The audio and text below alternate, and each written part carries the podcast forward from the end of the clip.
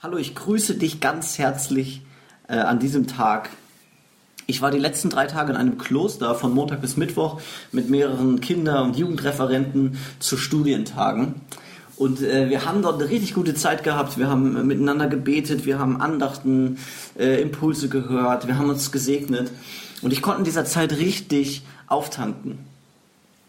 Ich habe richtig viele coole Gedanken bekommen und Impulse und einen davon möchte ich heute mit dir teilen.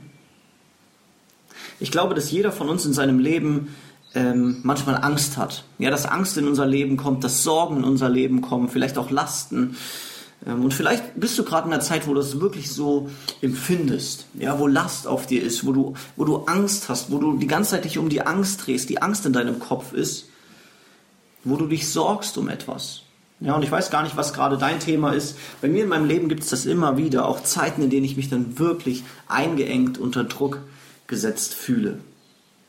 Und genau für so eine Situation ähm, hat mir jemand einen richtig coolen Bibelvers weitergegeben, nämlich Philippa 2, die Verse 9 bis 10. Philippa 2, die Verse 9 bis 10.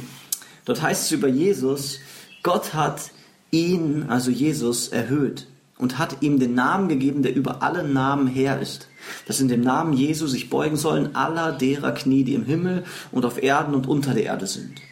Ja, nochmal, Philippa 2, Vers 9. Gott hat Jesus erhöht und hat ihm den Namen gegeben, der über alle Namen her ist. Ja, der Name Jesus ist Herr über alle anderen Namen. Ganz egal, wie dieser Name ist, ganz egal, wo auf der Welt dieser Name existiert, der Name Jesu ist Herr über alle Namen.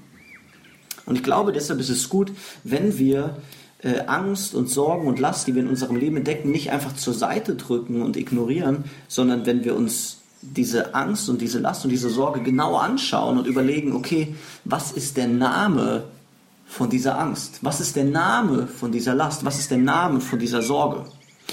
Ja, und ich möchte dir als praktischen Tipp geben, nimm dir einen Zettel und dann schreib diese Namen auf.